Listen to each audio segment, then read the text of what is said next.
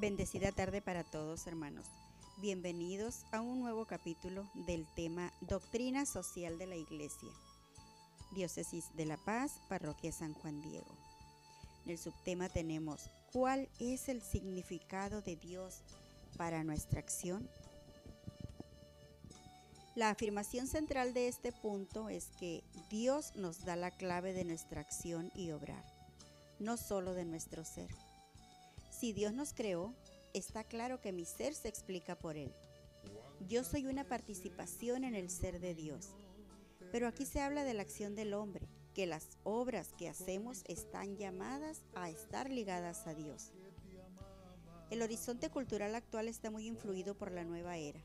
Hay una especie de reivindicación de autonomía absoluta del hombre.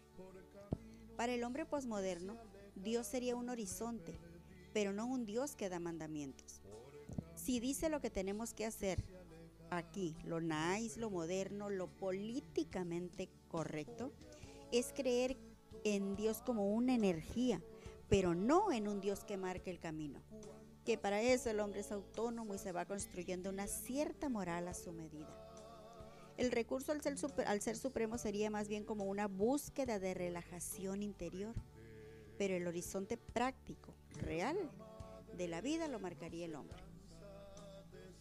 El relativismo de nuestros días incide, por otra parte, en pretender mostrar una religiosidad que renuncia a predicar los mandamientos de la ley de Dios como normas objetivas, para pasar a predicar una moral autónoma en la que la conciencia misma es la fuente de la verdad.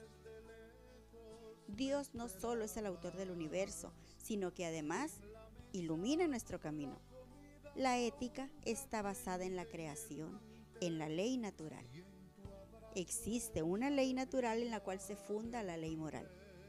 No es cierto que por un lado esté la metafísica y por otro la ética.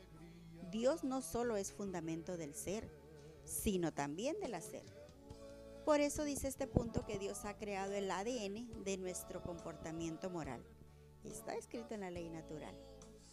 En este sentido, Dios es norma y regla de una vida buena y justa. Y no tenemos que pensar que el hombre pierde su propia libertad por el hecho de que respete esa moral natural. Todo lo contrario. El Catecismo de la Iglesia en su número 1694 nos dice, siguiendo a Cristo y en unión con Él, los cristianos pueden ser imitadores de Dios como hijos queridos y vivir en el amor, conformando sus pensamientos, sus palabras y acciones con los sentimientos que tuvo Cristo y siguiendo sus ejemplos. Es decir, que podemos y debemos imitar a Dios en Cristo, porque Jesucristo es un modelo de vida para nosotros.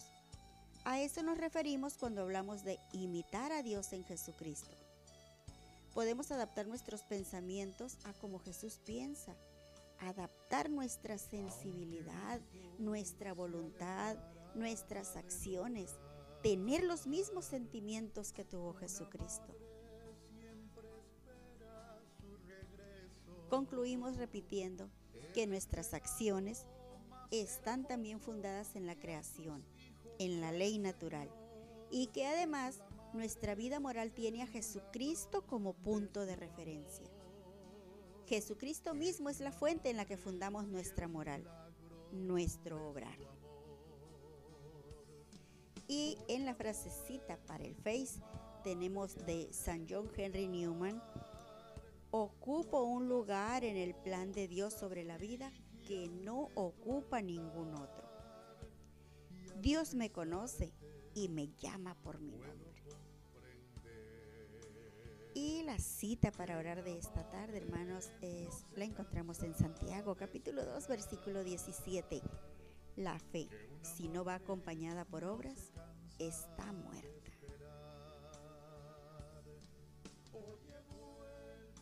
Muchísimas gracias por su atención y nos escuchamos en el próximo capítulo del tema Doctrina Social de la Iglesia.